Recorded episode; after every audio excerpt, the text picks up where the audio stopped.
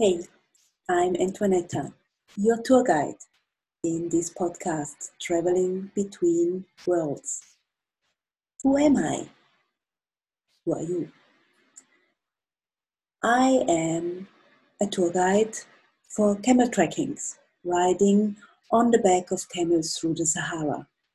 At the same time, I, I am a hypnosis therapist, traveling between worlds. And that's what we are doing every day. It's not, doesn't always has to be between the Sahara and Switzerland. It's between your family life and your business life. It's between your morning and your evening. It's between your office desk and the coffee machine. What is happening when you travel? How are you when you're traveling? Are you asleep? Kind of a daydreamer, and end of the day, you don't know what voyage you did through the day?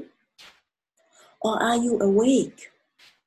Do you realize the amazing encounters you have during the day?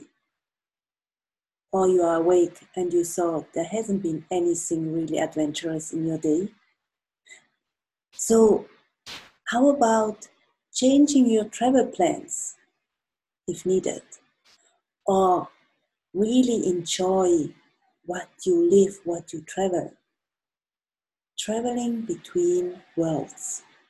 It's all about open your eyes, open your heart, and start to see what amazing things happen in our lives. Yes, there are also things happening which are not that amazing or that are really terrible.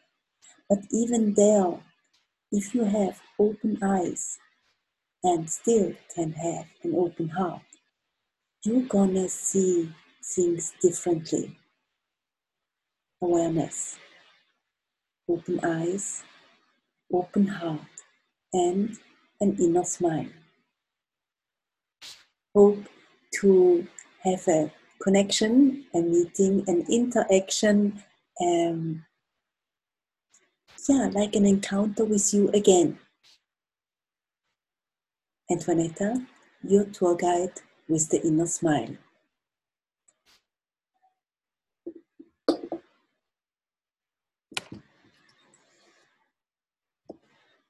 So, that's what I did.